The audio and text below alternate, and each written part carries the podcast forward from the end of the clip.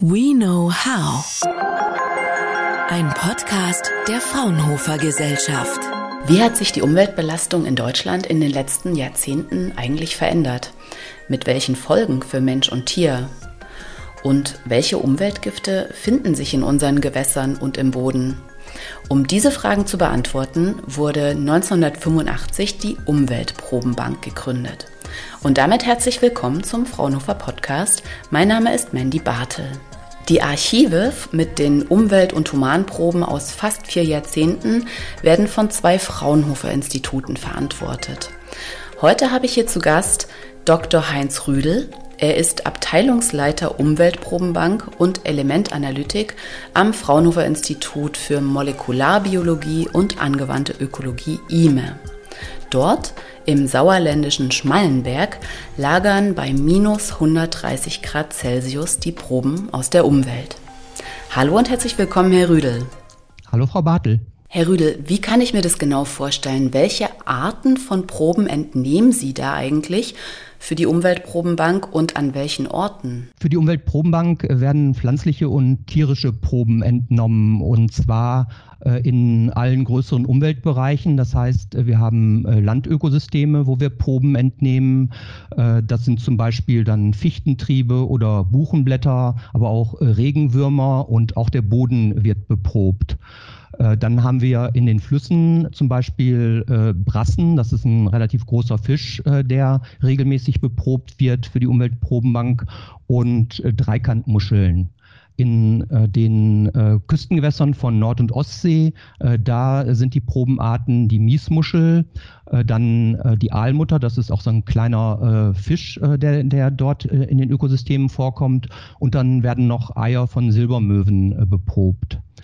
Die Probennamen, die sind für die meisten Probenarten jährlich, für manche zweijährlich und jetzt zum Boden äh, zum Beispiel, wo relativ langsame Veränderungen erwartet werden, da findet die Probenahme zum Beispiel nur alle vier Jahre statt.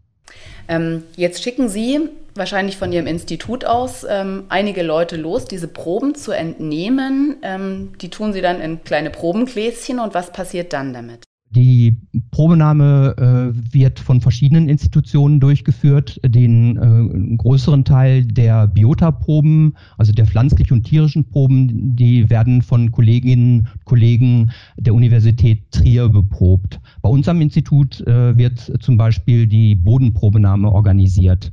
Äh, dazu wird dann äh, ja, eine Probenahme vor Ort dann durchgeführt. Es fahren äh, Kollegen und Kolleginnen dort hin und graben den Boden aus, also die in verschiedenen Schichten. Das macht ein Kollege, der jetzt auch Bodenwissenschaftler ist und sehr genau weiß, wie die verschiedenen Horizonte verlaufen und das dann eben auch trennen kann. Und äh, dann äh, direkt im Feld äh, wird dann äh, der Boden gesiebt auf äh, kleiner zwei Millimeter und in Flüssigstickstoff dann eingefroren. Äh, also bei Tiefstemperaturen bei unter minus 130 Grad, sodass von vornherein äh, eben sichergestellt ist, dass ab der Probenahme keine Veränderung mehr stattfindet.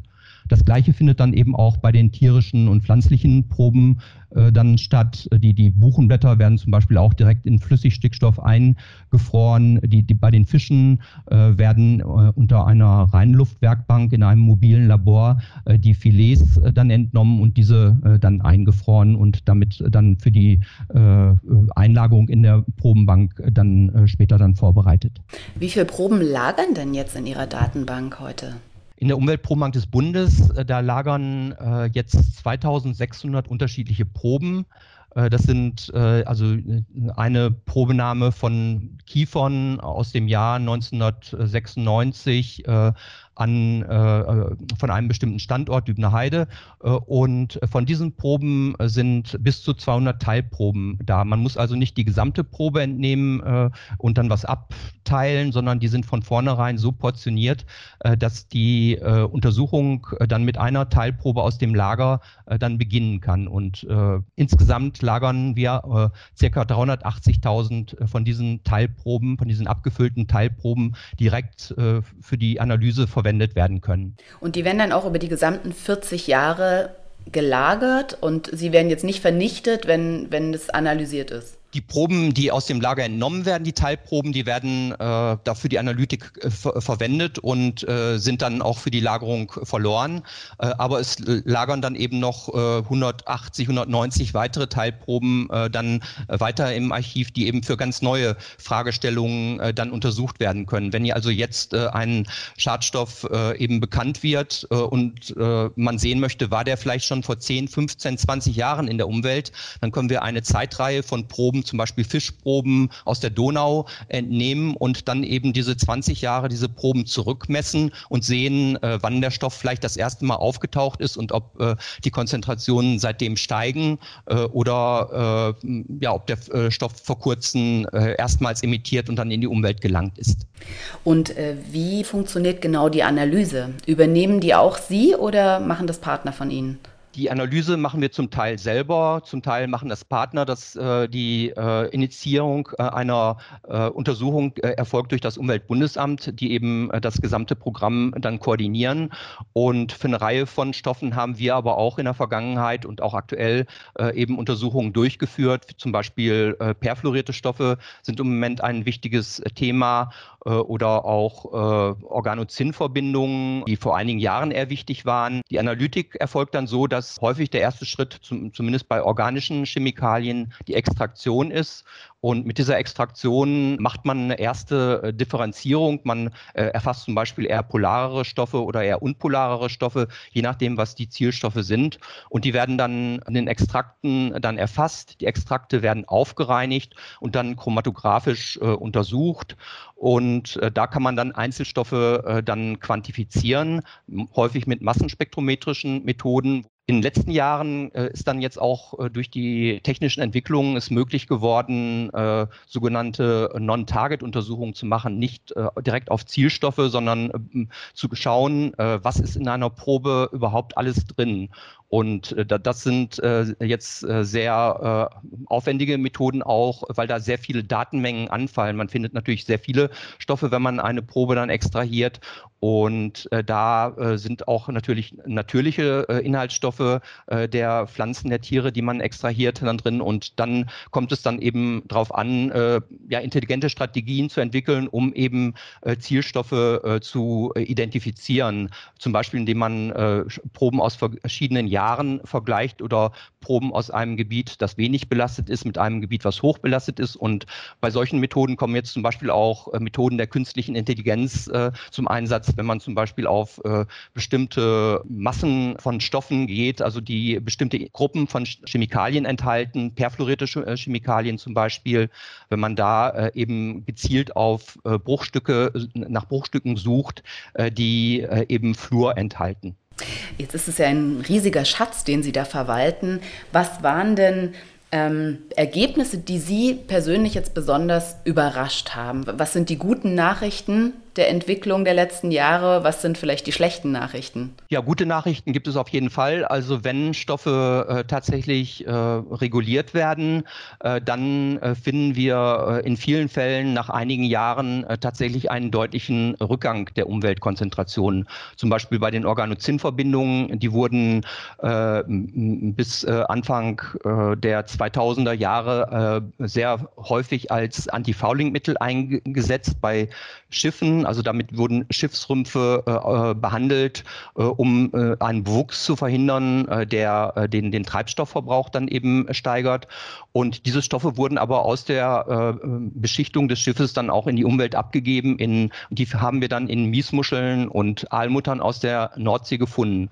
Und nachdem äh, 2003 ein EU-Verbot in Kraft trat, das bis 2008 umgesetzt wurde, haben wir schon deutlich gesehen, dass die Konzentrationen zurückgehen. Und das innerhalb weniger Jahre. Das ist also auf jeden Fall eine gute Nachricht. Die Konzentrationen gehen zurück. Problematisch ist es eher bei äh, den Stoffen, äh, die dann äh, eben vielleicht auch als Ersatzstoffe verwendet werden. Da sehen wir häufig einige Stoffe, die reguliert werden, zurückgehen, aber dafür andere dann äh, eben verstärkt genutzt werden, über die man vielleicht auch noch gar nicht so viel weiß und die man schlechter einschätzen kann. Also bei den perfluorierten Stoffen zum Beispiel ist es so, bestimmte Stoffe, Perfluoroktansulfonsäure, äh, wurde verboten, aber jetzt kommen kurzkettigere äh, Stoffe, die, die ähnliche Eigenschaften haben und werden verstärkt genutzt. Und die sehen wir jetzt äh, äh, eben teilweise in steigenden Konzentrationen in den äh, Umweltproben. Es gibt ja noch einen weiteren Teil der Umweltprobenbank, und zwar das Archiv der Humanproben. In Münster liegen 300.000 ähm, Blut, Blutplasma und Urinproben, um zu erkennen, welchen Einfluss die Chemikalien oder Umweltgifte auf, äh, auf den Menschen haben. Das Ganze wird verantwortet vom, äh, von ihrem Partnerinstitut, dem Fraunhofer Institut für biomedizinische Technik, äh, IBMT, in Münster. Und ähm, die Frage wäre, wie eng arbeiten Sie eigentlich zusammen und können Sie daraus die wichtigsten Entwicklungen der letzten Jahre wiedergeben aus dieser, aus dieser Humanprobendatenbank? Das äh, IBMT betreibt das Lager in Münster, das äh, auf ähnliche Weise funktioniert wie unser Lager. Äh, und wir sind gemeinsam in diesem Programm tätig, eben vom Umweltbundesamt äh, dann auch koordiniert wird und wir ja, gemeinsam darüber diskutieren, welche Stoffe zum Beispiel in, in Umweltproben und in Humanproben vielleicht vergleichend untersucht werden. Äh, die Humanprobenbank dort in Münster, die ist schon seit 1981 in Betrieb. Also dort lagern äh, Proben tatsächlich aus 40 Jahren, die von damals von Studierenden entnommen wurden. Ich war selber, habe selber in Münster studiert und habe dort in den, während meines Studiums äh, Ende der 80er Jahre auch selber als äh, Proband äh, für die Probenbank dort Blut abgegeben, Ach, sodass auch eine Probe von mir dort im Archiv lagert. Und äh, ja. Das ist aber nicht immer von den gleichen Menschen, sondern immer von anderen Menschen. Also es ist jetzt nicht so, dass Sie über 40 Jahre lang begleitet wurden und Ihnen jetzt jeden, jedes Jahr Blut abgenommen wurde dafür. Nein, nein, das ist keine Kohortenstudie, sondern es äh, geht darum, äh, tatsächlich in jedem Jahr 100 Probanden äh, zu finden, die eben sich für die Probenahme bereit erklären und nicht nur ihr Blut und Urin dann abgeben, sondern auch ausführliche Fragebögen beantworten über die Lebensweise und dass man später eben auch eine Verbindung herstellen kann zwischen der Belastung, die man vielleicht bei den Probanden dann findet und den Expositionen über Nahrung oder Herkunft oder ähnliche Dinge. Sie haben schon angesprochen, dass vor allem die, die Regulierung äh, durch die Politik natürlich die wichtigste Rolle spielt. Aber gibt es noch andere en Entwicklungen, die dazu beitragen, dass sich die Konzentrationen verändern oder zurückgehen von Umweltgiften? Ja, es gibt eine ganze Palette von Möglichkeiten. Es, es gibt freiwillige Vereinbarungen zwischen Regierungen und Industrieverbänden, äh, wo zum Beispiel die Nutzung bestimmter Stoffe eingeschränkt wird. Wir haben Beispiele zum Beispiel bei den Alkylphenol-Ethoxylaten, wo tatsächlich auch deutlich wurde, dass äh, so eine Maßnahme erfolgreich war. Es gibt natürlich das Totalverbot, äh, wo dann sehr schnell, je nachdem, wo der Stoff emittiert wird, auch ein Rückgang zu sehen ist. Aber es kann auch dauern. Also viele Stoffe, viele alte Stoffe, äh, die schon vor Jahrzehnten äh, verboten wurden, Hexachlorbenzol zum Beispiel, die sind immer noch in der Umwelt zu finden. Also wenn die Proben regelmäßig äh, jetzt äh, Jahr für Jahr untersucht werden, nach der Probenahme finden wir diesen Stoff wieder.